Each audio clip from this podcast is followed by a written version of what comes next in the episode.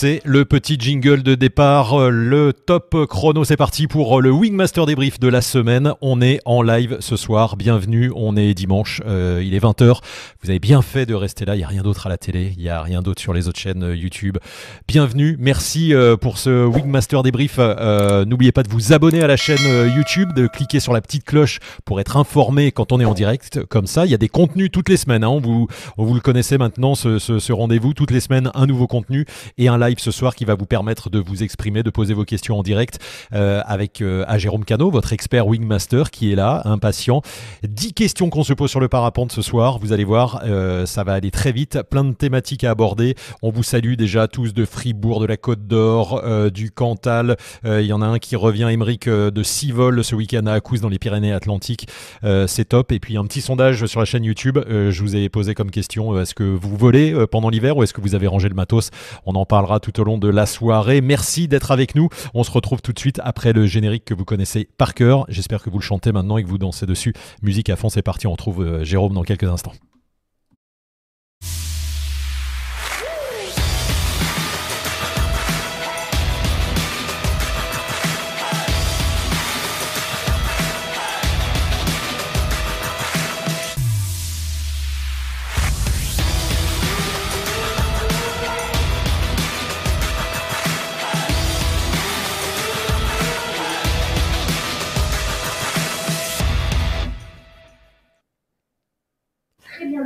La chaîne Wingmaster. Ah bah il y a, déjà de l'ambiance euh, chez GG. Salut Jérôme, ça va?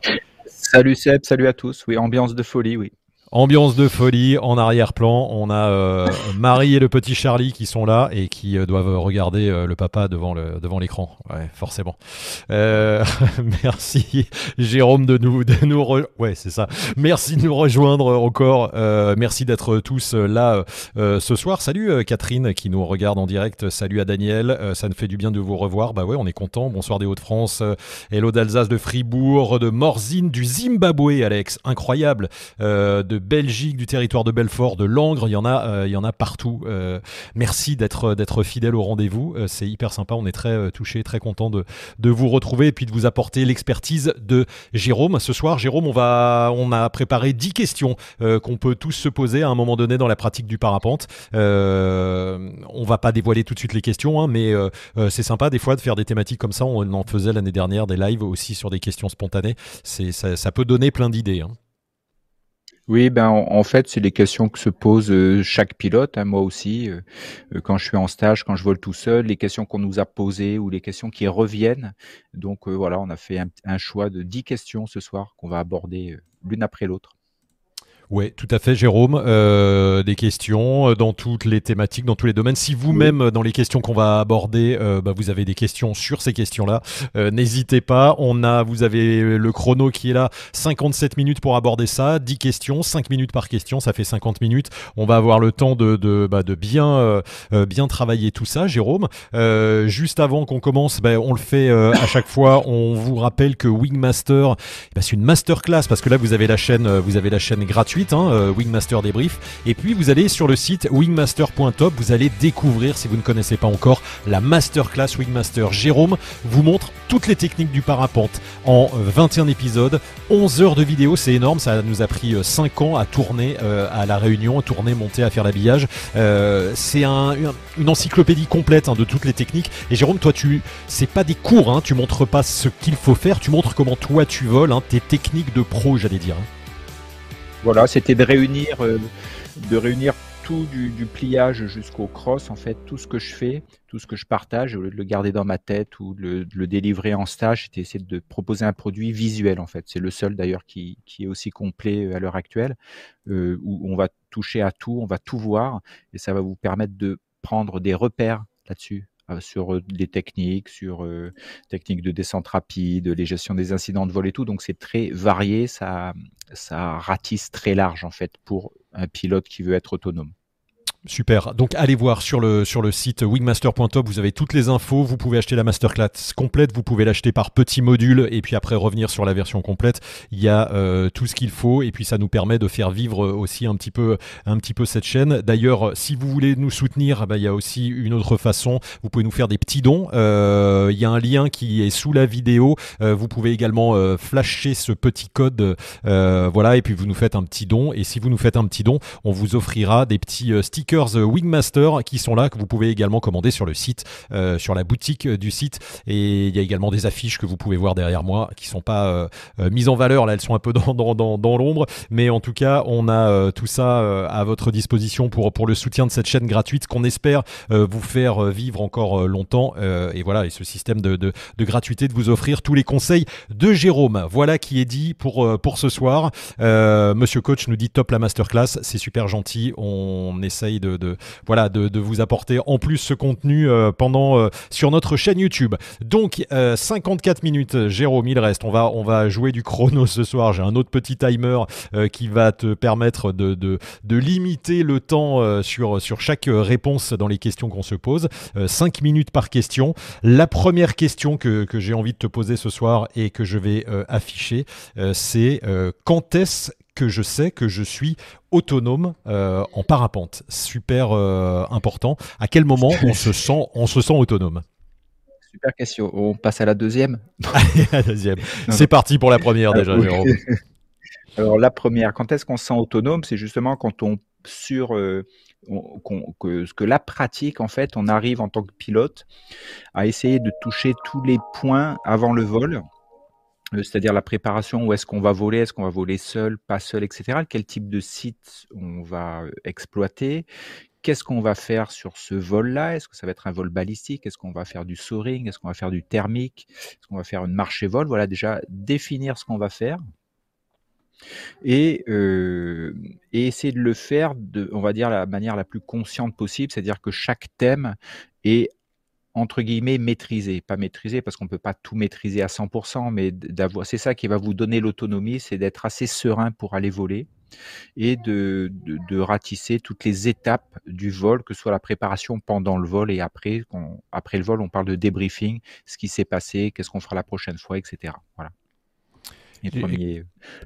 Une, première, une première euh, euh, vision, euh, Jérôme. Mais à quel moment je peux me dire je vais sortir? Alors, il y a des pilotes qui nous regardent qui sont déjà autonomes, qui se sentent autonomes, même si des fois on se sent autonome et on va voler toujours sur le même site ou sur les sites qu'on connaît. Comment on définit cette autonomie? Est-ce que pour toi, l'autonomie, c'est aussi aller voir autre chose, aller sur un site qu'on ne connaît pas, aller tiens, je vais me promener et puis d'un seul coup, j'ai envie de voler d'ici? Est-ce que c'est ça aussi l'autonomie? Comment on définit ça? On peut parler différentes autonomies. C'est pour ça que quand vous regardez la progression FFVL, euh, on a une première autonomie qui est sur site connu en air calme. Donc ça, c'est une première autonomie. Et petit à petit, on va agrandir cette autonomie en changeant par exemple toujours en air calme sur différents sites et après l'autonomie grandissante on va changer le milieu dans lequel on évolue on va passer dans des aérologies plus fortes plus soutenues avec du vent du thermique et des turbulences et ce qui va nous permettre de d'orienter notre vol ou de faire évoluer notre vol vers rester en l'air, se déplacer, etc. Donc il y a différents niveaux d'autonomie. On peut, euh, par exemple, une question qui, qui, qui préfèrent rester, euh, qui, préfèrent en air calme sur site connu euh, tout le temps, et c'est leur pratique et ils sont autonomes là-dessus. Question d'Anaïs, ça va aller très vite, hein, tu vas voir en 5 minutes, il va y avoir beaucoup de choses. Est-ce que le brevet initial permet de dire que je suis autonome demande Anaïs. Euh, le, brevet initial, voilà, le brevet de pilote initial permet d'avoir une idée de ce que c'est l'autonomie. Donc, si tu valides euh, Anaïs sur le brevet de pilote, tu, as compris les questions qui se posent sur la partie théorique. Si tu es autonome sur un site connu en cas, puisque l'objectif du BPI, ça veut dire arriver, regarder si les conditions sont bonnes pour toi sur le site, étaler ta voile, faire un gonflage propre, etc. Un vol, on va dire classique, standard, et de poser au milieu du terrain. Voilà ce que c'est un vol en autonomie, en air calme sur site connu. Donc oui, le BPI, c'est des repères en fait. Pour vous, en tant que pilote, et aussi pour les gens qui sont à l'extérieur de vous, dans les clubs, etc., ou les écoles, on aime bien euh, demander où vous en êtes. Donc ça, c'est un critère d'évaluation en fait, et d'auto-évaluation. Merci Jérôme. Oui, oui, ça, je pense que ça, répond à la question. Et, est-ce que se sentir autonome, c'est être aussi totalement indépendant, d'aller voler tout seul, de pouvoir, de pouvoir se débrouiller, c'est ça l'autonomie, ou est-ce que c'est, est-ce que c'est quand même prendre des infos auprès d'autres pilotes, se renseigner, etc. voilà, à quel niveau on, se, sent vraiment autonome, indépendant? Voilà, on pourrait faire justement la différence entre indépendance et autonomie. L'autonomie, c'est justement être capable de prendre des conseils euh, vers d'autres pilotes. C'est être capable aussi de se réinscrire dans un stage euh, pour se former, pour améliorer sa, certains points de sa progression. Euh, c'est ça aussi l'autonomie, c'est être capable d'utiliser tous les moyens possibles pour progresser. C'est ça l'autonomie. Sinon, c'est pas obligatoirement voler tout seul. On peut être plus autonome ou surtout avoir des notions de voler plus sereinement et en sécurité quand on vole avec d'autres personnes qui sont avec nous. C'est pas obligatoirement voler tout seul. Qui vient avec, et à 40 secondes pour répondre. Comment avoir une formation plus complète en aérologie demande Sébastien. Tu vois, il doit se sentir autonome peut-être encore plus s'il a, s'il a une meilleure formation en aérologie. 30 Alors là, il y a différentes manières. Il y a pratiquer, la pratique toi sur des sites et observer. Euh, deuxième truc, toujours par rapport à toi, Sébastien, c'est lire, lire des bouquins sur l'aérologie, euh, comment ça fonctionne, les brises, euh, les turbulences, le vent, etc. Et ensuite, pendant les stages que tu peux continuer à faire, par exemple des stages PERF, des stages itinérants, il y a une, une approche de l'aérologie, bien sûr, sur tous les sites où tu vas aller. En fait, il faut de la variété, de l'observation, de la curiosité. Merci Jérôme. Ben voilà, tu vois, on est arrivé au bout du, chrono. Bravo. On va euh, aborder tout de suite euh, la deuxième question. Euh, merci hein, pour toutes tes réponses sur, l'autonomie. C'est hyper intéressant. Puis ça, ouvre des perspectives pour, tous ceux qui se posent, ces questions. Jérôme, deuxième série de questions pour toi. C'est est-ce que j'ai le niveau pour ce site? Sous-entendu, comment on évalue son niveau par rapport à un site donné de parapente? Alors, on peut faire une évaluation sur son niveau aussi, pareil, sur différents points. Est-ce qu'on a, est-ce qu'on a le niveau de d'évaluer l'aérologie, par exemple? Est-ce qu'on a ces premières notions-là? Est-ce qu'on a euh, un niveau pour évaluer sa technique qui, sera en lien, par exemple, avec le vent, la pente, euh, le type de vol à, réaliser, le type d'atterrissage qu'on va utiliser, etc. S'il y a beaucoup de monde en l'air, etc. Donc, il y a différents euh, niveaux sur lesquels on peut, euh, différents niveaux sur, les, sur lesquels on peut s'intéresser, en fait. voilà, donc si c'est l'aérologie, il faut avoir des, des premières bases, euh, des premières bases, et ce qu'on a dit juste sur la question d'avant de l'autonomie, c'est des premières bases sur l'aérologie, soit en stage, soit en se, en se cultivant, en ouvrant des bouquins. Attendez deux secondes. Ouais, il y a le petit Charlie qui est, qui est, euh, qui est là. On va, on va euh, faire la petite pause, la petite pause Charlie, et Jérôme va revenir. On était en train de parler de, de de l'autonomie. On a perdu Jérôme, il revient dans quelques instants. On, est en même temps euh, fait un petit sondage euh, que je vous rappelle sur la chaîne YouTube. Si vous nous regardez sur Facebook, euh, vous pouvez aller sur la chaîne YouTube. Il y a un petit sondage qui est dans les commentaires où je vous ai demandé, vous volez cet hiver ou vous avez rangé le matos jusqu'au printemps Pour l'instant, pardon, tous les gens qui ont voté, 67% euh, volent pendant l'hiver, 33% ont rangé le matos. Donc c'est pas mal déjà d'aller euh, d'aller voler pendant l'hiver. Jérôme, te revoilà euh, revenu oui, je suis géré la maison. Voilà, pas de souci. Il faut gérer aussi tout ce qui se passe autour. Donc voilà, c'est une évaluation de, de différents points. Euh, on peut très bien se dire qu'on n'a pas une, une, grosse analyse météo aérologique, donc on peut euh, réduire ça à arriver sur un site qui n'y ait pas de vent ni au décollage ni en bas, qui n'y ait pas d'ascendance thermique par exemple, pour être sûr que c'est en air calme. Donc ça, c'est quelque chose de très basique pour pouvoir faire ce vol. Ensuite, la lecture du site, c'est-à-dire la topographie, etc., va aussi donner des informations sur le gestuel. Par exemple, un décollage qui est très très raide, il, il faut qu'on puisse avoir une idée de ce qui va se passer quand on va gonfler sa voile. Elle aura tendance à monter vite, à passer plutôt devant, etc. Voilà. Si l'atterrissage est exigu, il est bordé d'obstacles, ça va aussi demander, c'est pour ça que c'est bien de passer avant, avoir une idée de, euh, une idée du type d'approche qu'on va faire, etc. Voilà comment on va évaluer euh, si on peut voler ou pas. Donc il y a différents critères. Après, ça devient plus compliqué peut-être quand c'est directement lié à l'aérologie, à, la météo. Est-ce que la météo va se dégrader? Est-ce que l'aérologie est forte? Est-ce qu'elle est trop forte, etc. Mais je pense que quand on commence à se poser cette question, si on va décoller ou pas, on a déjà des critères, on a déjà des réponses en fait. Euh, si c'est très calme, ça paraît évident qu'on peut le faire. Et quand on commence à douter, c'est bon signe. Il faut peut-être observer, demander des conseils, continuer à se former. Merci Jérôme. On a un monsieur coach qui nous a fait un petit don de 4,99€. Merci à lui, c'est adorable. Un super stickers. Vous pouvez le faire aussi sur la chaîne YouTube.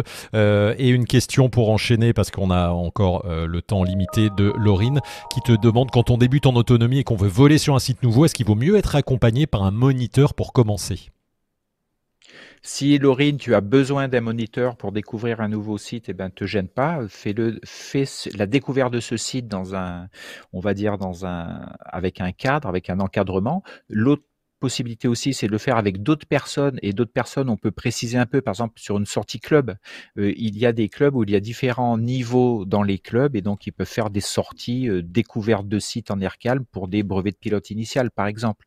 Donc ce qui fait que les gens qui seront avec toi, les pilotes qui seront avec toi, tout le monde aura à peu près le même niveau, donc c'est très bien pour échanger, découvrir un site en air calme, etc. Et la, la question, est-ce que c'est mieux? C'est moi je réponds euh, classiquement, est-ce que toi c'est important pour toi d'être dans une, formule encadrée pour découvrir quelque chose. Peut-être tu te sens pas du tout de le faire seul, et si tu te sens de le faire seul et tout par ta propre observation, bah, tu peux aller voler seul. C'est pas interdit, tu peux faire ça de manière euh, très posée, euh, réfléchie et sans problème. Et Olivier, pour finir, pour le 30 secondes, Jérôme te demande, et quid du vol rando hors des sites officiels? Alors là, c'est pareil, c'est euh, les vols rando font vraiment rêver, etc. Mais là, ça va demander, on va dire, une bonne analyse, on va dire aérologique. Mais c'est vrai que si on fait un vol rando, on va choisir le sommet en fonction de son accès, de sa technicité. On va choisir l'endroit où on va voler en fonction de la météo et de l'aérologie. On va essayer de voler, si l'objectif est de redescendre en parapente, plutôt des moments dans la journée où ça va être calme, plutôt tard le soir ou très tôt le matin, pour avoir la masère la plus calme possible. Donc oui, on peut aussi le faire en vol rando, comme vous êtes en dehors des sites euh, fréquenter, etc. C'est mieux d'y aller à plusieurs, en fait, pour pas se retrouver tout seul euh, dans des coins, se poser trop de questions et voir s'il arrive quelque chose, de pas être euh, trop, trop seul à gérer des trucs compliqués. Merci Jérôme pour tes réponses hyper précises, hyper pointues. Euh, et Laurine te répond oui qu'elle préfère être accompagnée et elle te remercie. Euh, voilà, on enchaîne. Hein, ça, c'est bien cet enchaînement de questions. En plus tu tous, c'est parfait. Ça, on sent qu'il y a le stress qui est là. Euh, t'es un petit peu, es un petit peu malade. Hein. C'est hyper adorable d'être, euh, d'avoir, voilà. Va aller d'avoir euh, accepté, voilà le challenge, d'avoir accepté ce challenge ce soir. Jérôme, c'est parti, un petit truc chaud euh, pour la question suivante. Re 5 minutes, c'est parti pour toi. Euh, c'est toi qui bosses ce soir. Hein. Comment je prépare un vol au niveau de la météo? C'est une question qu'on nous pose souvent, ça, dans Wingmaster. de quels outils je dispose? Alors, on a plein d'outils informatiques, hein, de, de sites internet, mais comment toi tu prépares un vol au niveau météo? C'est pareil, ça, ça rejoint, on rebondit sur l'autonomie en fait. C'est-à-dire, moi, comme j'habite en montagne, en fait, quand je me lève le matin, je regarde dehors et tout, j'ai déjà une idée et ça me permet, comme je suis dehors tous les jours, d'avoir une notion de l'évolution de la météo, de l'aérologie simplement en observation. C'est vrai que si vous habitez très loin d'un site, c'est plus compliqué d'avoir cette observation-là. Donc oui, on va utiliser les sites Internet. Alors, le, truc, c'est de faire simple, parce que moi, je suis pas un, féru de, météo dans les préparations des vols, etc. Je suis assez basique. Euh, j'essaye de faire un truc assez simple, puisque je mets après tout le, tout, le paquet plutôt sur l'adaptation, le jour où je serai sur le décollage, l'heure à laquelle je serai sur le décollage, ou le moment où je serai en vol. Ça sera plutôt de l'observation, de l'adaptation par rapport à ce qui se passe. Donc le premier truc au, niveau météo, c'est déjà d'avoir une notion de la météo de la journée ou, des trois jours en fait dans lesquels euh, vous allez évoluer en parapente. Globalement, si on fait simple, est-ce qu'il y a du vent météo à l'altitude à laquelle vous allez voler? Euh, S'il y en a, de quelle force il a et de quelle orientation il a. Donc là déjà, ces deux critères peuvent remettre en cause euh, le fait d'aller voler à tel endroit voire même d'aller voler dans une grosse partie, dans une région complète. Euh, je pense, je ne sais pas, s'il y a un Mistral annoncé à 100 km heure, il va déjà falloir choisir dans des, sites protégés qui tiennent compte d'un vent fort. Et ensuite, on va choisir, donc ça pour, pour le, la météo, sur des sites comme Météo Blue, comme des sites comme Météo Ciel qui sont assez simples. Vous faites prévision à l'endroit où vous allez voler. Ça vous donne, c'est assez facile à lire, les différentes directions du vent et de force du vent à différentes altitudes à 500 mètres, 1500, 3000. Voilà, ça, vous donne une cartographie déjà de la météo. Ça, c'est pas mal au niveau du vent. Euh, ensuite, plutôt l'été que maintenant, ça va être est-ce qu'il y a une dégradation orageuse? Et ça aussi, ça, sur des bulletins qu'on lit euh, sur 10 lignes, on vous dit s'il y a une dégradation orageuse euh, en fin d'après-midi, par exemple. Donc ça, ça peut orienter un vol plutôt vers le matin. Et ça peut orienter aussi l'observation des conditions dans lesquelles on vole, voir si on voit bien la dégradation orageuse qui se manifeste, qui est visible. Euh, ensuite, au niveau aérologie, euh, on, peut partir sur un système global. On va dire que ben, quand le matin, on va plutôt avoir des brises descendantes, on va dire, qui vont forcir. Donc les brises de pente vont forcir, les brises de vallée vont forcir, euh, les ascendances vont forcir etc. Donc ça, c'est un schéma, on va dire, global. Et suivant son expérience, euh, on va choisir le moment de la journée pour voler en fonction de ce qu'on veut faire et de ce qu'on est capable de faire. Euh, si on veut voler en air calme, on essaiera de ne pas se pointer en milieu de journée au printemps euh, sur un site, ça risque d'être tonique. Voilà. Donc c'est assez simple au départ. Et ça n'empêche pas, quand on a fait déjà ce petit tour rapide, il n'y a pas besoin d'heures pour faire ça. Hein. Quelques minutes suffisent. De s'y intéresser, on peut aussi passer un coup de fil à des copains qui sont un peu plus fervents des prévisions météo pour avoir une idée. Et ensuite, ce sera l'observation sur place, l'adaptation des conditions, remettre les, prévisions par rapport à ce que vous êtes en train de vivre, savoir s'il faut décoller ou pas, s'il faut voler ou pas, s'il faut aller poser ou pas. Hmm. Deux, deux questions euh, en moins d'une minute. Déborah te demande s'il ne faut retenir qu'un seul site internet pour la météo et l'aérologie, lequel tu choisis? Je vais en dire trois qui sont assez simples. Euh, le, premier, c'est Météo Parapente. Ça, vous pouvez vous abonner pour une prévision plus, plus longue. Ça coûte 3 euros par mois. Je crois ça vaut le coup. C'est très simple. Euh, météo Parapente à l'endroit où vous allez et vous avez une prévision sur plusieurs jours. Vous avez un autre euh, site, vous avez par exemple windy.com qui est de plus en plus puissant. Windy.com, vous cliquez n'importe où dans le monde et vous allez avoir les prévisions de vent à 10 jours, à toutes les altitudes. Ça, c'est intéressant, les nuages et tout. Et après, des, pour des choses plus précises, on va dire, euh, vous pouvez aller sur Météo Blue ou Météo Ciel. Voilà, voilà, je vous ai dit quatre sites. Et, après, tu croises un peu toutes les infos hein, aussi. Alors, quand on commence à croiser, c'est qu'on s'y intéresse beaucoup. On en prend mmh. un des quatre, on regarde. Moi, euh, moi, par exemple, je regarde souvent météo parapente pour avoir une idée un peu de. Et après, météo ciel, c'est un peu plus précis, etc. Un dernier témoignage, Jérôme. Des endroits, Pardon de te, presser, parce qu'on a fini là sur cette question? Je, Antoine nous dit qu'il vérifie par rapport aux balises sur le site si le modèle météo est valable. Ça, c'est pour checker euh, ensuite. Vous, avez un site, euh, c'est-à-dire c'est les conditions en réel, en direct, par exemple Spotter, euh, Spotter, comme, comme ça se prononce. Et là, vous avez tous les sites de France avec les webcams les, et les balises qui vous donnent les directions du vent avec les balises FFVL, mais surtout Spotter, ça réunit toutes les balises. Donc là, vous avez ce qui se passe en réel. Donc ça, c'est intéressant. et comme dit Antoine, on, croise la prévision avec le réel.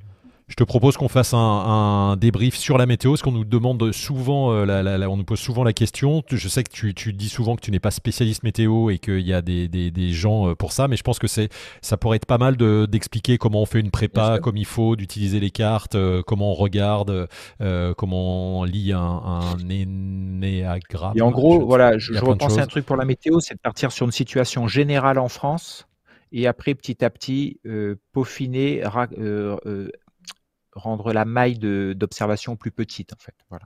Bon, on va, on, va, on va vous programmer un débrief pendant l'hiver, certainement, comme ça on a le temps on est en période anticyclonique, c'est plutôt beau et froid sur toute la France, quoi, globalement. Merci Jérôme, stop. Euh, sur la météo, allez, on y revient, on fait un débrief euh, spécial là-dessus. Euh, allez, la question suivante, c'est reparti pour, pour 5 minutes, parce que sinon on va, on, va, on va pas tenir la durée, et puis il y a le film qui commence après 21h, pas rigoler avec ça. c'est parti, Jérôme. Alors, une question qu'on se pose euh, aussi souvent, je me prépare, euh, juste à haute déco, mon secours tombe et il s'ouvre. Euh, ben, qu'est-ce que je fais? Je le replie, je le remets, j'arrête mon vol. Qu'est-ce que, comment tu gères ça? Bah ça, il faut y penser un petit peu avant, c'est-à-dire alors qu'on soit bien d'accord, vous n'êtes pas en vol, hein, vous êtes en train de préparer, vous manipulez votre sellette et puis bim, le secours, il est sorti de sa sellette, il est par terre, pas obligatoirement déployé. Alors après, ça dépend. S'il est complètement ouvert, il va falloir le replier. Par contre, si c'est juste le, le, le, le pod qui est sorti et tout, il va falloir le remettre dans la sellette. Donc, euh, c'est pour ça que ça serait c'est pas mal d'être autonome sur le pliage du secours et sur la remise dans la sellette parce que sur un plan comme ça qui est très classique, ça serait dommage de rater un vol ou de ne pas se mettre en l'air parce qu'on ne sait pas le faire. Et on peut très bien replier un, secours sur un décollage, hein, ça pose pas de problème. On peut le replier dans l'herbe, ça marche très bien. S'il n'est pas ouvert, on, peut, on doit pouvoir le remettre dans sa sellette, que ce soit en ventrale, sous les fesses, dans le dos. Et pour ça, c'est bien d'avoir un petit petite astuce dans, dans votre sellette, d'avoir un, un jonc en nylon, vous savez, pour couper l'herbe. Vous en avez deux de 20 cm. Ils vont vous permettre de remettre, de fermer le container de votre sellette avec votre secours. Donc ça, ça sert pas mal. Donc c'est là la question que vous pouvez vous poser, c'est est-ce que vous êtes capable de replier votre secours déjà? Est-ce que vous êtes capable de le remettre dans sa sellette? Si ça vous arrive, de pouvoir le refaire de manière relax, sereine et sûre, et pour pas que ça remette votre vol en, cause, ça serait, ça serait bête, je trouve, de devoir redescendre ou de le faire plier par quelqu'un d'autre si vous ne savez pas le faire, et de rater votre, votre matinée de vol.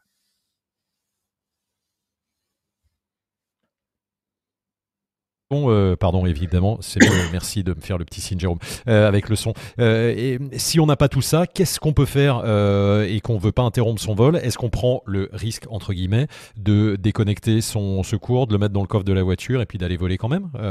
Comment tu comment tu gères ça? Ça peut être ça peut être une possibilité. Hein, de, on peut se dire bah tiens aujourd'hui il y a personne, l'horologer est calme, je me sens capable de voler sans secours sur un site que je connais, etc. C'est sûr vous n'allez pas partir en cross ou voler sur un site fréquenté sans secours. Ça paraît un peu engagé, surtout que si vous ne l'avez jamais fait, en fait. C'est ça la question à se poser.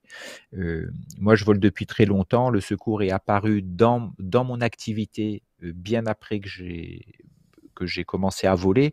Donc, on, avait l'habitude de voler sans secours vu que ça n'existait pas. maintenant, c'est plus compliqué. Les gens volent régulièrement avec un secours et le secours fait partie de l'activité. Donc, ça, c'est vraiment un choix personnel en fait. Est-ce que vous pouvez voler sans mettre votre secours ou pas? Mais c'est pas voilà, c'est à, vous de voir en fait. Mais donc, dans tous les cas, de savoir le plier et de le remettre, il faut 5 minutes. Pour le replier, il faut 20 minutes.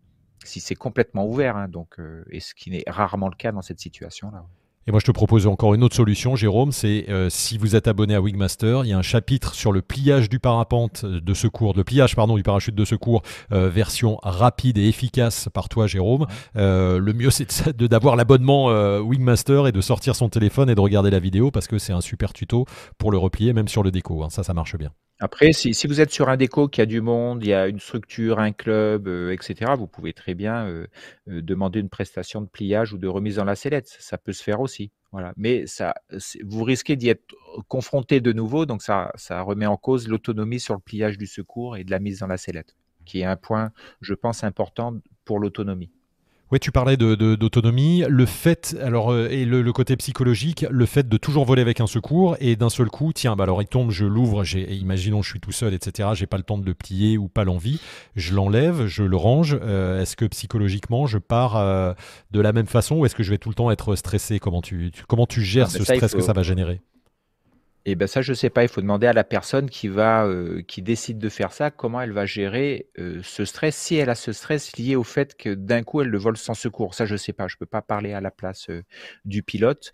Mais en tout cas, un truc qui est sûr, c'est qu'il faudra voler de manière en étant conscient en fait qu'on n'a pas de secours. En fait, ça veut pas dire que quand on vole on a un secours, donc on peut faire n'importe quoi. C'est pas du tout ça. Mais tenir savoir que le secours est pas là et peut-être d'orienter son vol, quoi. D'orienter la manière de voler, qui peut être, par exemple, peut-être pas rester en l'air, peut-être pas, voilà, peut-être pas faire de la voltige, euh, peut-être pas, euh, s'il y a du monde, peut-être pas se retrouver dans une grappe, euh, etc. Quoi. Voilà, donc c'est vraiment une, une décision personnelle de la gestion de, de ce vol-là. Merci Jérôme. Il vaut peut-être mieux prendre cinq minutes pour remettre dans la sellette que stresser pendant une demi-heure en vol sans secours. Hein. Je sais pas. Bon, à, se poser la question. Merci Jérôme, on a tenu le, timing. Euh, en même temps, je tiens à remercier Olivier qui nous a fait un petit don euh, via le, le, petit euh, barcode que vous avez pu voir apparaître tout à l'heure, qui est là si vous flashez ce code. un petit don de soutien. Merci Olivier, c'est apparu dans, les, dans les petits dons. Merci, c'est très sympa, c'est adorable de nous soutenir et de permettre à cette chaîne de vivre. Je vais arrêter d'en faire la retape comme ça sans arrêt, mais c'est important pour nous de, que vous soyez là pour, pour euh, nous soutenir. Euh, d'ailleurs, Antoine nous dit sur le secours, mais vite fait, Jérôme, pour conclure, s'il tombe, c'est que tu n'as pas bien fait ta prévol, euh, le secours. C'est aussi que tu n'as pas vérifié. Hein. Ah, on t'entend pas là, du coup. C'est toi, du coup, cette fois qu'on n'entend pas. Oui, on n'a pas parlé de la cause, pourquoi le secours est sorti. Ça peut Vite fait, deux secondes ça peut être ça, une mauvaise prévole, ça peut être le fait de le trimballer sa sellette dans le coffre de la bagnole, ça peut être quelqu'un qui vous aide, qui, prend la poignée, voilà. Là, on, a, on est intervenu juste après, le secours est sorti, qu'est-ce qu'on fait quoi? Et tu rappelles souvent que c'est une étape importante, c'est toujours vérifier le secours, qu'il soit, voilà, qu'il soit là, la poignée de secours en place, etc. On ne fait pas comme si c'était là tout le temps, on vérifie à, chaque fois, hein, c'est important. Euh, Jérôme, allez, c'est parti pour la question suivante et reparti pour 5 minutes. Ouh là là, la question est partie avant que tu n'apparaisses. Là, voilà. J'ai un problème après le décollage. Euh, ça aussi, souvent une question qu'on se pose. Euh, qu'est-ce que je fais? Alors, le, problème, ça peut être une cravate, ça peut être une poignée de frein qui est déconnectée, l'accélérateur le, qui n'est pas connecté. D'ailleurs, qu'est-ce que, comment on gère? Il, peut, il peut se passer plein de petites bricoles. Donc, moi, quand je vole, quand je, bon, je fais ma prévole, je décolle et après le décollage, je fais toujours un check un autre check qui n'est pas celui de ce que je fais au sol en fait, c'est-à-dire avoir un, regard complet sur ma voile juste après le décollage, voir s'il y a pas une petite clé que je n'aurais pas décelée euh, au niveau des sensations, au niveau du gonflage. Euh, je vérifie visuellement si mon accélérateur est accroché, par exemple, si mes freins, il n'y a pas de tour de frein. Donc, je fais un check visuel sur l'ensemble. Euh, si je suis bien installé dans ma sellette, voilà, je fais un check après le décollage. Si on a, par exemple, l'accélérateur euh, décroché d'un côté, tout va dépendre de votre, système d'accrochage de l'accélérateur. Si c'est des crocs fendus et que votre accélérateur est pas trop tendu, vous pouvez le remettre en l'air. Donc, il faut vous éloigner euh, du, relief si vous êtes près du relief pour pouvoir avoir vos deux mains disponibles pour remettre votre accélérateur. C'est pas euh, facile, surtout avec des gants. Des fois, il faut enlever les gants, mais c'est possible. C'est pas dangereux de faire ça. Il faut juste avoir un espace libre et une aérologie pas forte vu, que vous n'utilisez pas les commandes. En cas de, euh, qu'est-ce qu'on a dit? Voilà, un frein qui pète, même pas après le décollage, mais pendant le vol, on a un nœud qui est mal fait, qui s'est défait, etc. Ça peut arriver. La question, c'est de savoir euh, comment on va piloter. Donc, il vaut mieux piloter de manière symétrique, donc on va plutôt piloter aux arrières avec les élévateurs arrière. Dans ce cas, c'est bien de l'avoir fait au moins une fois avant, plutôt que de le découvrir euh, en situation euh, de stress. Et, donc de piloter un petit peu aux arrières. Donc on va pas prendre un arrière et un frein, on va prendre les deux arrières. Et il est préférable, je pense, d'aller euh, plutôt vers la fin de vol, etc., de raccourcir son vol, etc., parce que c'est après compliqué de faire du thermique aux arrières, de voler avec du monde, de voler le long du relief, c'est quand même moins précis que euh, le pilotage au frein. Donc il faut, alors vous allez pouvoir vous éloigner, faire des virages et poser sans problème, mais il faudra plutôt orienter le vol. Comme ça, ça va être plus compliqué de raccrocher votre frein en vol parce que la drisse de frein, elle est partie dans le vent relatif, donc mmh. euh, vous ne pourrez pas la rattraper. Et un autre point qui peut arriver, c'est une petite, euh, ça peut être une clé ou une cravate que vous n'avez pas décelé au moment du gonflage. Peut-être le décollage, il y a du vent, etc. On se retrouve en l'air rapidement. Donc c'est pour ça que le check visuel sur tout votre suspentage et la voile peut vous donner cette information. Donc si c'est une petite cravate, par exemple, c'est toujours les, il y, a, il y, a, des règles de priorité. Je dis, il faut hier, c'est quoi le risque? Le risque, c'est par exemple que la voile tourne, qu'elle revienne vers le relief, etc. Donc, en fonction euh, des risques, on va hiérarchiser les risques. Donc, en cas de cravate ou de clé, le risque, c'est de ne pas aller où on veut, en fait. Donc, ça entraîne une priorité qui est le maintien du cap dans le cas de clé et dans le cas de cravate. Donc, il faut essayer de s'éloigner de la pente et c'est de voir si vous pouvez le gérer techniquement. Si c'est une petite cravate, on peut le gérer techniquement, par exemple en faisant une oreille côté cravaté. On peut, alors tout ça en gardant son cap, hein, bien sûr. On peut euh, essayer de mettre, euh, d'aller chercher le frein très loin et le remonter, mais pas vite, c'est-à-dire utiliser tout le débattement du côté cravaté, mais de manière très rapide et remonter la main plusieurs fois. Ça enlève la cravate la plupart du temps. On peut utiliser la suspente de stabilo qui, vient soit sur les élévateurs B ou sur les élévateurs C en général. Une suspente d'une autre couleur. On tire dessus, puis ça va enlever le petit bout d'aile euh, qui est coincé. C'est ça une cravate, un petit bout d'aile coincé. Si c'est une grosse cravate, normalement, c'est compliqué de, de voler droit et ça peut partir plutôt sur un incident, voire un accident, euh, peut-être parachute de secours et tout. Mais là, on parle de petit incident après le décollage. Et le troisième truc, une clé qui est un nœud dans les suspentes, donc il faut pouvoir la voir visuellement. Et combien de fois on voit des pilotes qui se mettent en l'air, qui volent comme d'hab avec une voile déformée parce qu'il y a un nœud dans les suspentes, ils ne l'ont pas vu. Pour le voir, il faut regarder. C'est pour ça que le check visuel après le décollage permet ce genre de truc. Si on peut essayer de voir la clé, le nœud, essayer de voir où elle est, la situer, euh, dans quel groupe de suspentes elle est, c'est globalement tout le temps dans les élévateurs, les suspentes arrière, et on peut essayer de tirer sur la suspente qui correspond à peu près à l'endroit où il y a le nœud, tirer plusieurs fois, et plusieurs fois tirer en donnant des à-coups. Ça peut enlever, ça peut être sur le frein, donc donner un, ou deux coups de frein. Si les suspentes sont fines en haut et que le nœud est bien fait, vous ne pourrez pas l'enlever. C'est possible qu'on ait la clé tout le temps. Donc c'est là où il faut faire analyser le truc en disant voilà, ma voile se pilote bien, j'ai juste une petite déformation de la voile, une déformation minime. Ça m'empêche pas de tourner, il n'y a pas de danger, etc. Donc je peux décider de continuer mon vol avec ma clé. Quoi. Donc il faut observer, quoi. faire Merci. le point.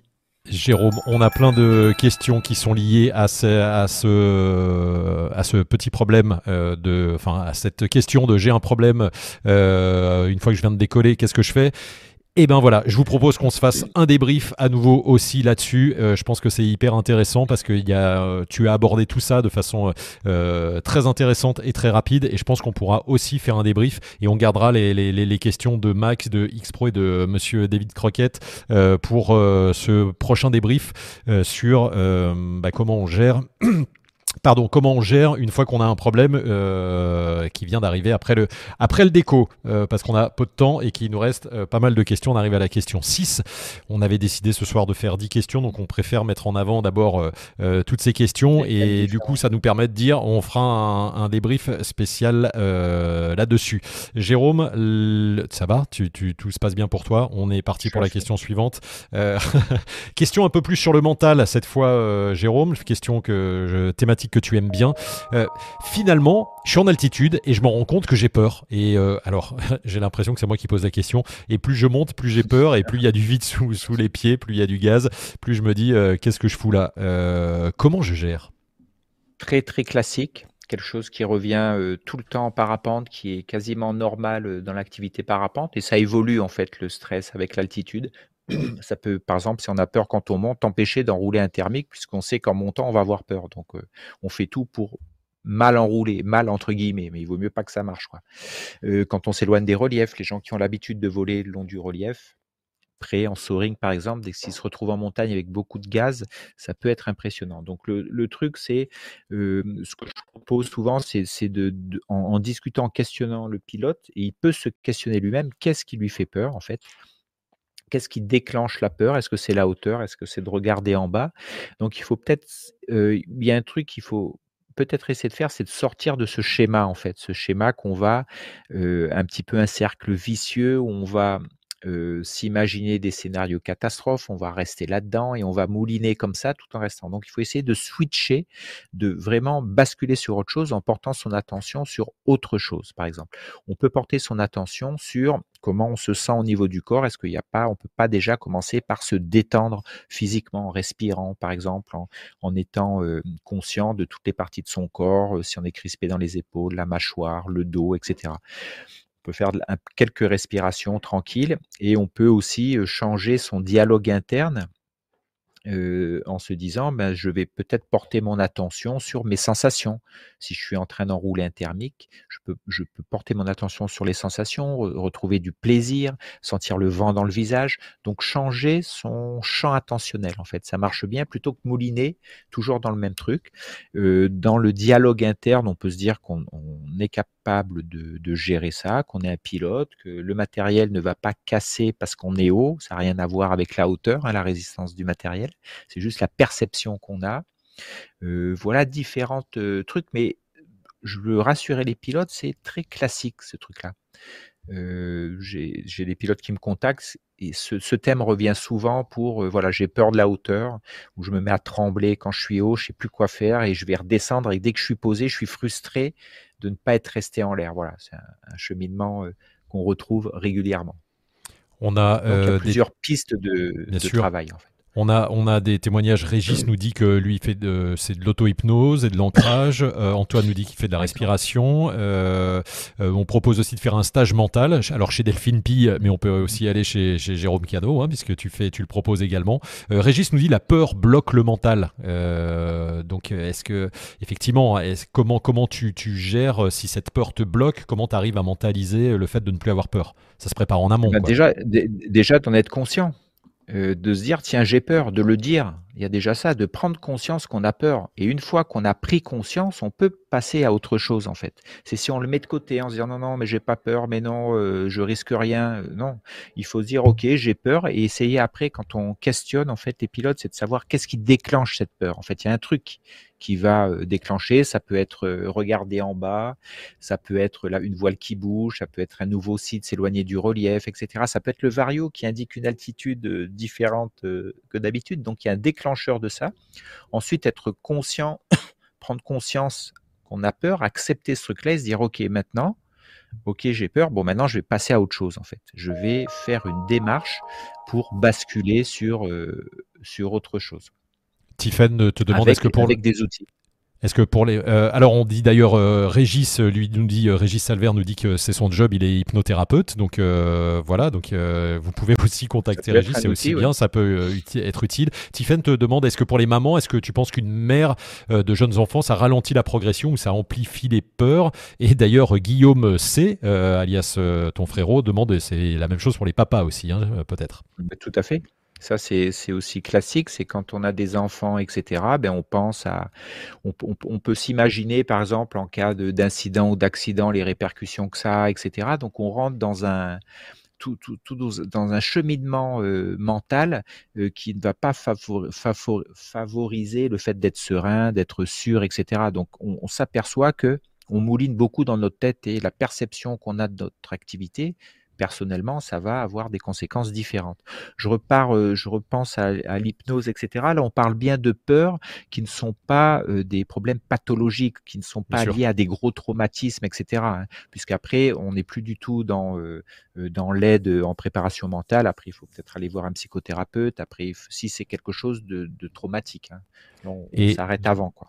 Deux témoignages et comme on a fini cette question, Jérôme, et je pense que c'est aussi l'objet d'un débrief. on pourra en reparler parce que c'est hyper intéressant. Euh, Michel nous dit que lui, Michel Balif lui dit c'est l'inverse, euh, donc plus il monte, mieux il se sent. Et Alain Dosière nous dit la hauteur c'est la sécurité, euh, c'est clair aussi.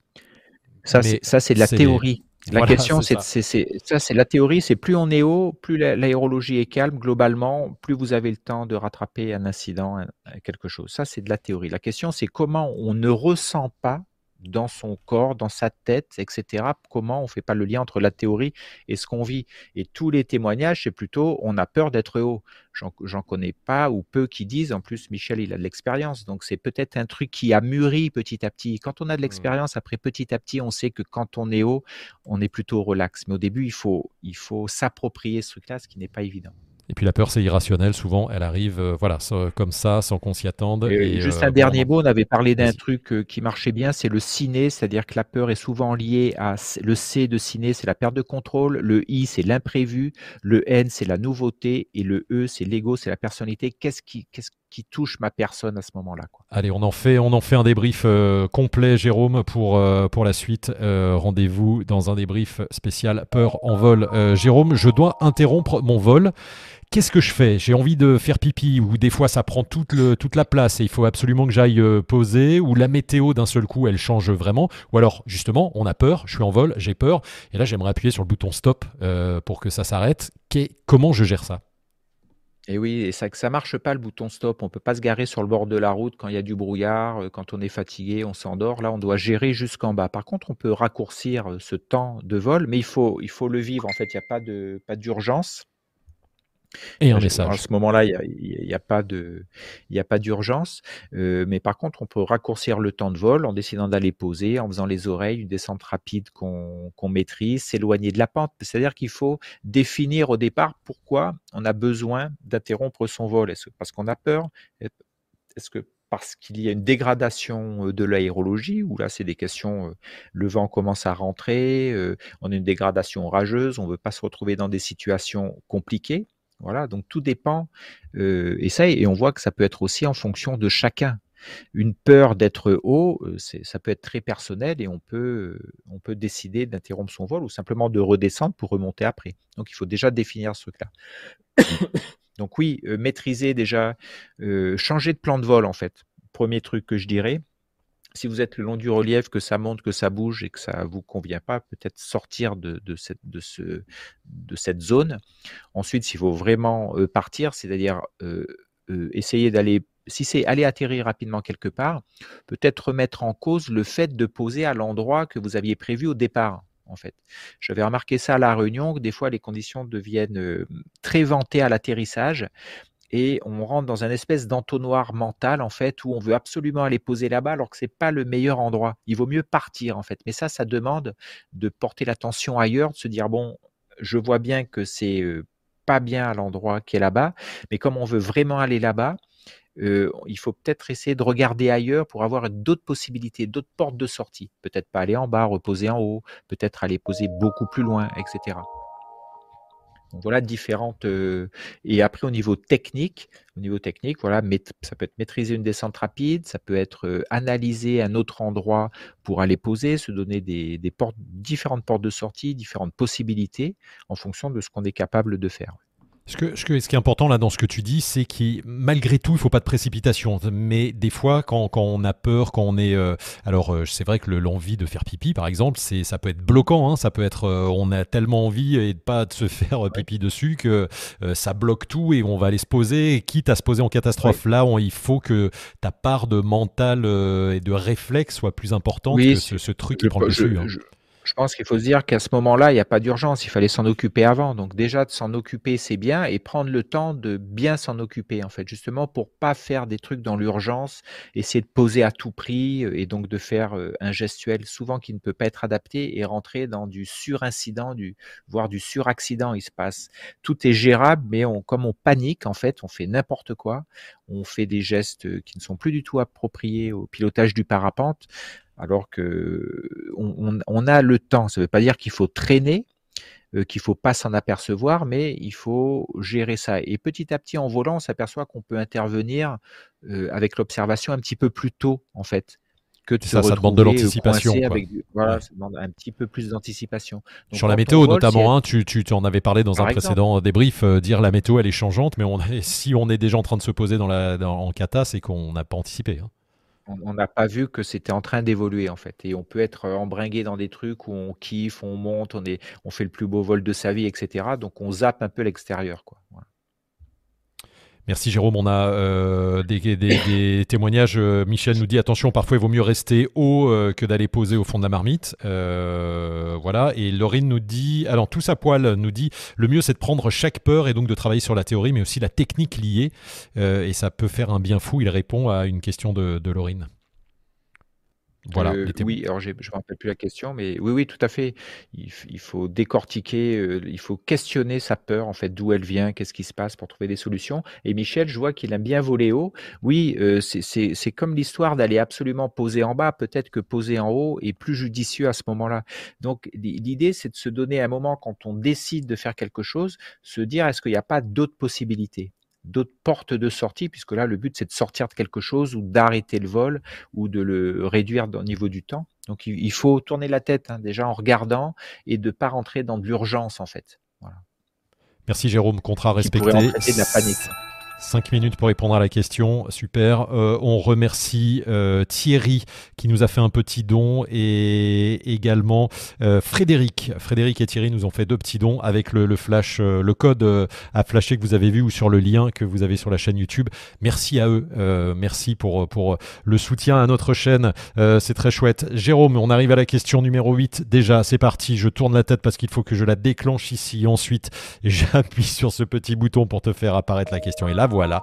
Euh, ah ben non, c'est pas ça là, du coup, tu vois, ça c'était la précédente. Je vais te lire la huitième euh, qui arrive. C'est Je vais atterrir dans un endroit que je ne connais pas. Comment je prépare mon approche? Elle arrive, là voilà. Je vais atterrir dans un endroit que je ne connais pas. Comment je prépare mon approche? Donc en gros, il y a, on, fait un protocole qui est un petit peu toujours le même. Ça, ça va être peut-être euh, de survoler son terrain. Alors on n'est pas en approche, hein. on est en train de chercher un endroit. On va survoler son terrain pour repérer euh, la taille du terrain, sa forme, est-ce qu'il est en pente, pas en pente? On va dire la topographie. On va dans la topographie, on va repérer aussi les obstacles et ensuite dans un dans le même temps, on va aussi regarder l'aérologie, euh, s'il y a du vent, pour savoir dans quel sens on va poser.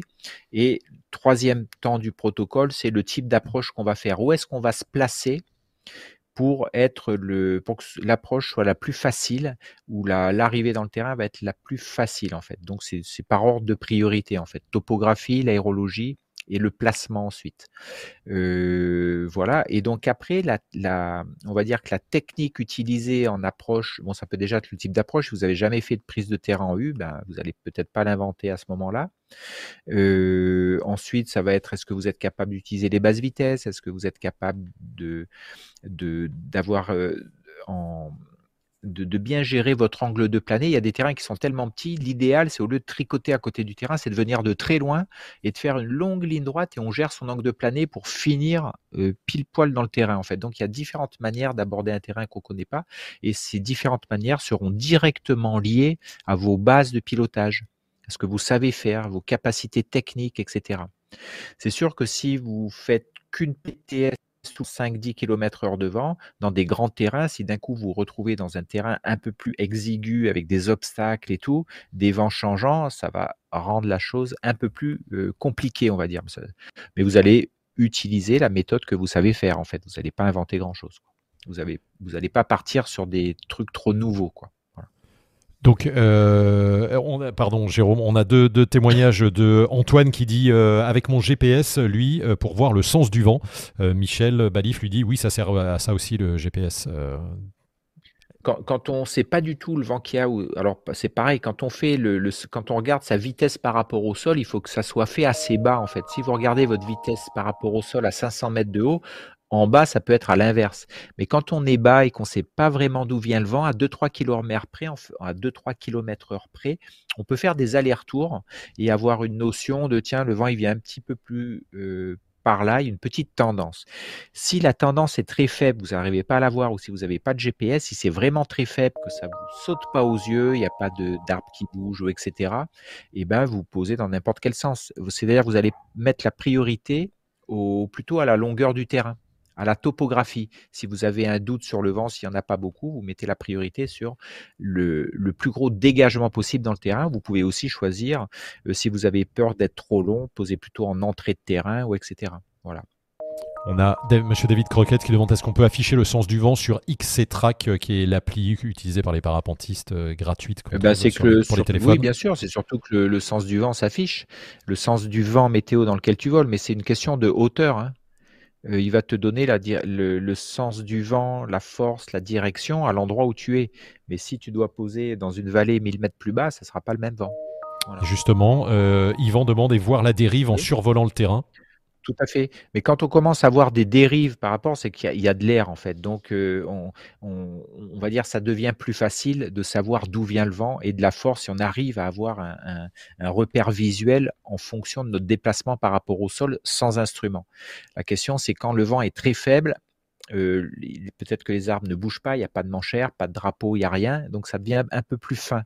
Mais plus ça devient fin à trouver, moins ça a d'importance en fait où l'importance revient plutôt à la topographie du terrain qu'au sens du vent. Merci Jérôme pour toutes ces questions. On a, on a gratté une minute sur celle-là. C'est parfait. Il y, a, il y, a, un chapitre, euh, il y a un débrief hein, d'ailleurs sur, les, sur les, approches et les atterrissages dont, euh, que vous pouvez revoir euh, de cette saison, je crois, de la saison dernière également. Et puis je pense qu'on va, on va en reparler encore parce qu'il y a toujours beaucoup à dire sur ces sujets, bien évidemment, Jérôme. on a gagné une petite minute parce qu'on a encore deux questions. Et la question numéro 9 qui s'annonce ici et qui va s'avancer vers toi surprise. Euh, tu, es, tu es inquiet de savoir de quoi il s'agit. La voici. Ah non, alors ça, c'est pas. C'est chose, justement. Là, voilà. Le, je, alors, je stresse pour l'atéro, hyper intéressant. Je stresse pour l'atéro à cause du vent, justement, à cause du stress que j'ai pu avoir, envie de faire pipi, etc. Comment je peux faire un atéro safe à coup sûr? Là, tu viens de, peu de nous donner des clés, mais comment je peux aller sur euh, alors un terrain? Est-ce qu'il faut que je choisisse un terrain long, un terrain dégagé pour être sûr de euh, allez, je me pose sur 2 km, c'est pas grave. Est-ce qu'il y a une technique que tu peux donner comme ça qui bah, ça marche à coup sûr? ça, serait alors non, j'ai pas toutes les recettes, etc. Ça serait plutôt le protocole. Si on stresse pour l'atterrissage, déjà le choix du terrain euh, va va être important. Euh, si vous peut-être faire un hors terrain, mais dans un terrain très grand, très dégagé, ça peut. Le, c'est quoi l'objectif quand je dis la question? C'est peut-être de descendre un peu le niveau de stress.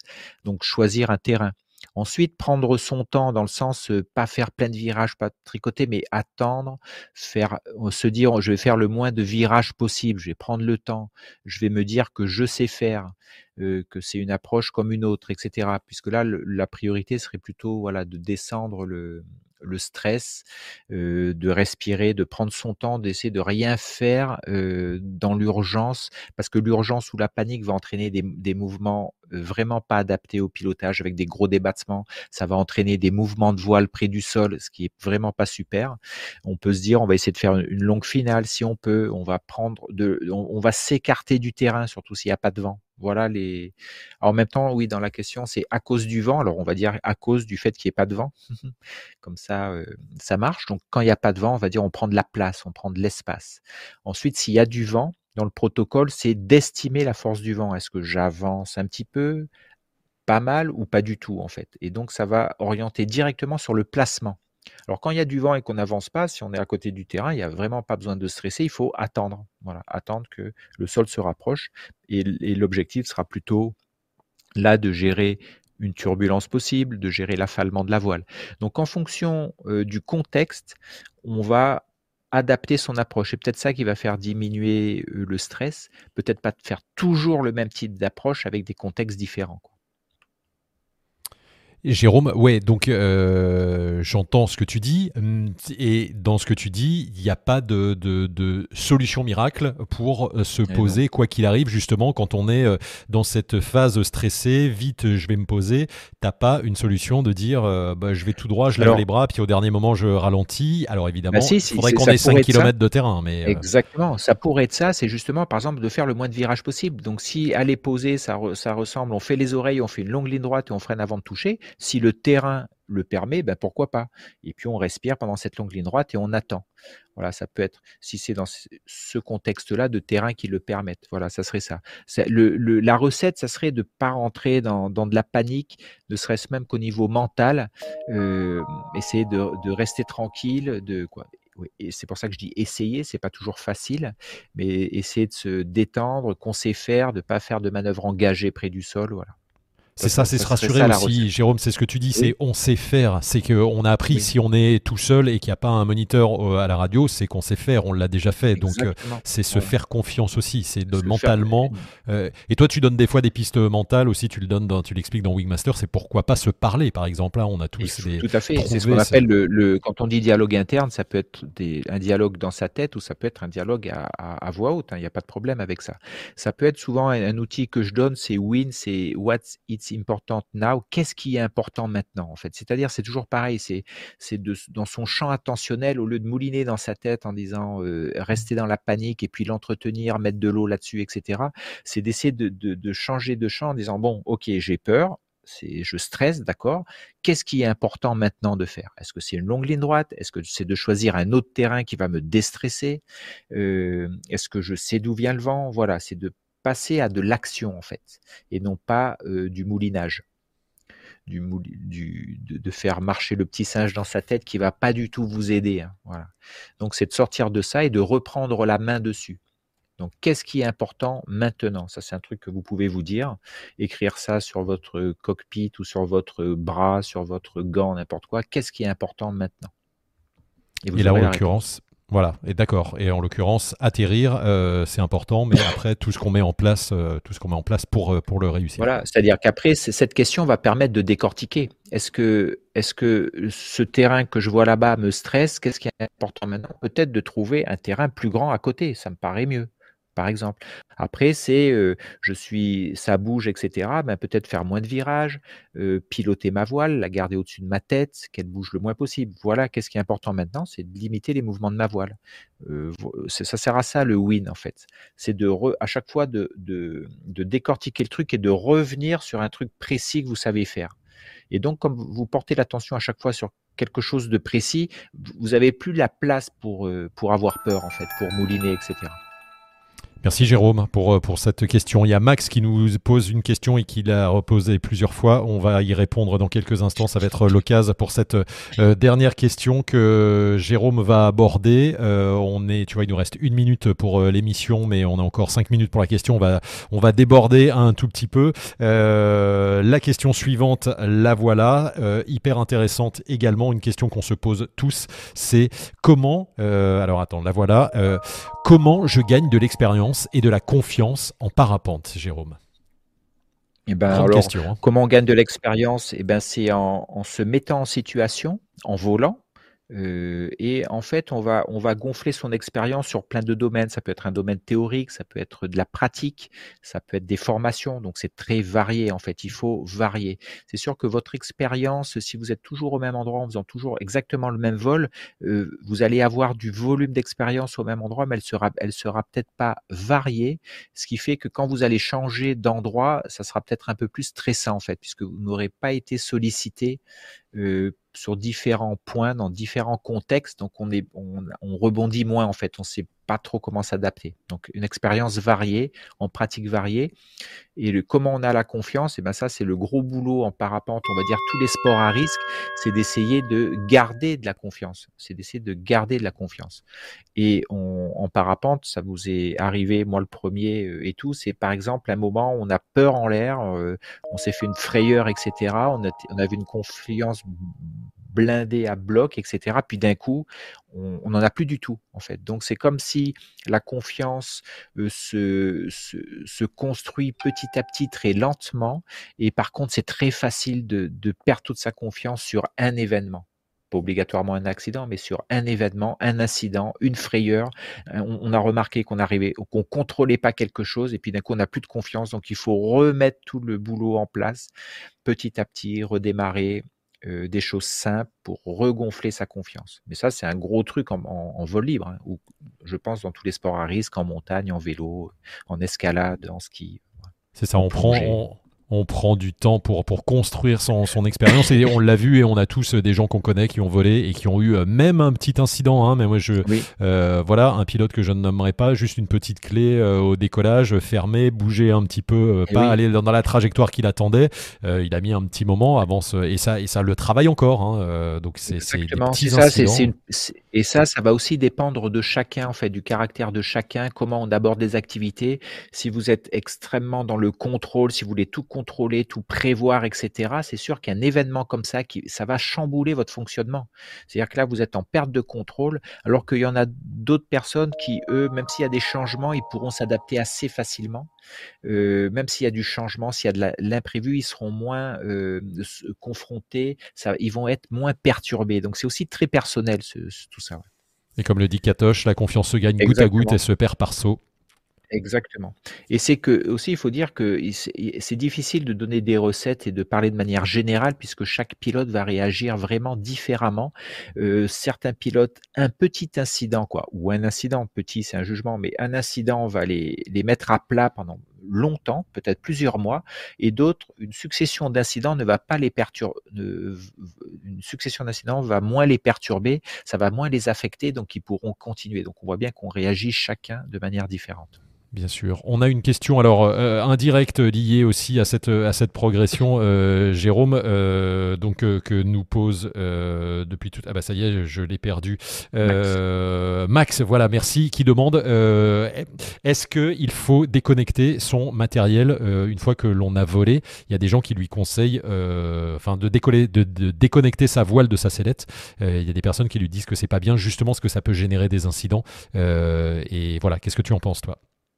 Non, c'est je pense pas qu'il faille dire c'est bien ou c'est pas bien en fait. Il faut si toi ça t'apporte de déconnecter ta voile, tu la déconnectes. Il y a des gens qui aiment bien super bien plier leur voile, donc le fait de la déconnecter avec la sellette fait partie parce que là c'est leur priorité que ce soit plié nickel.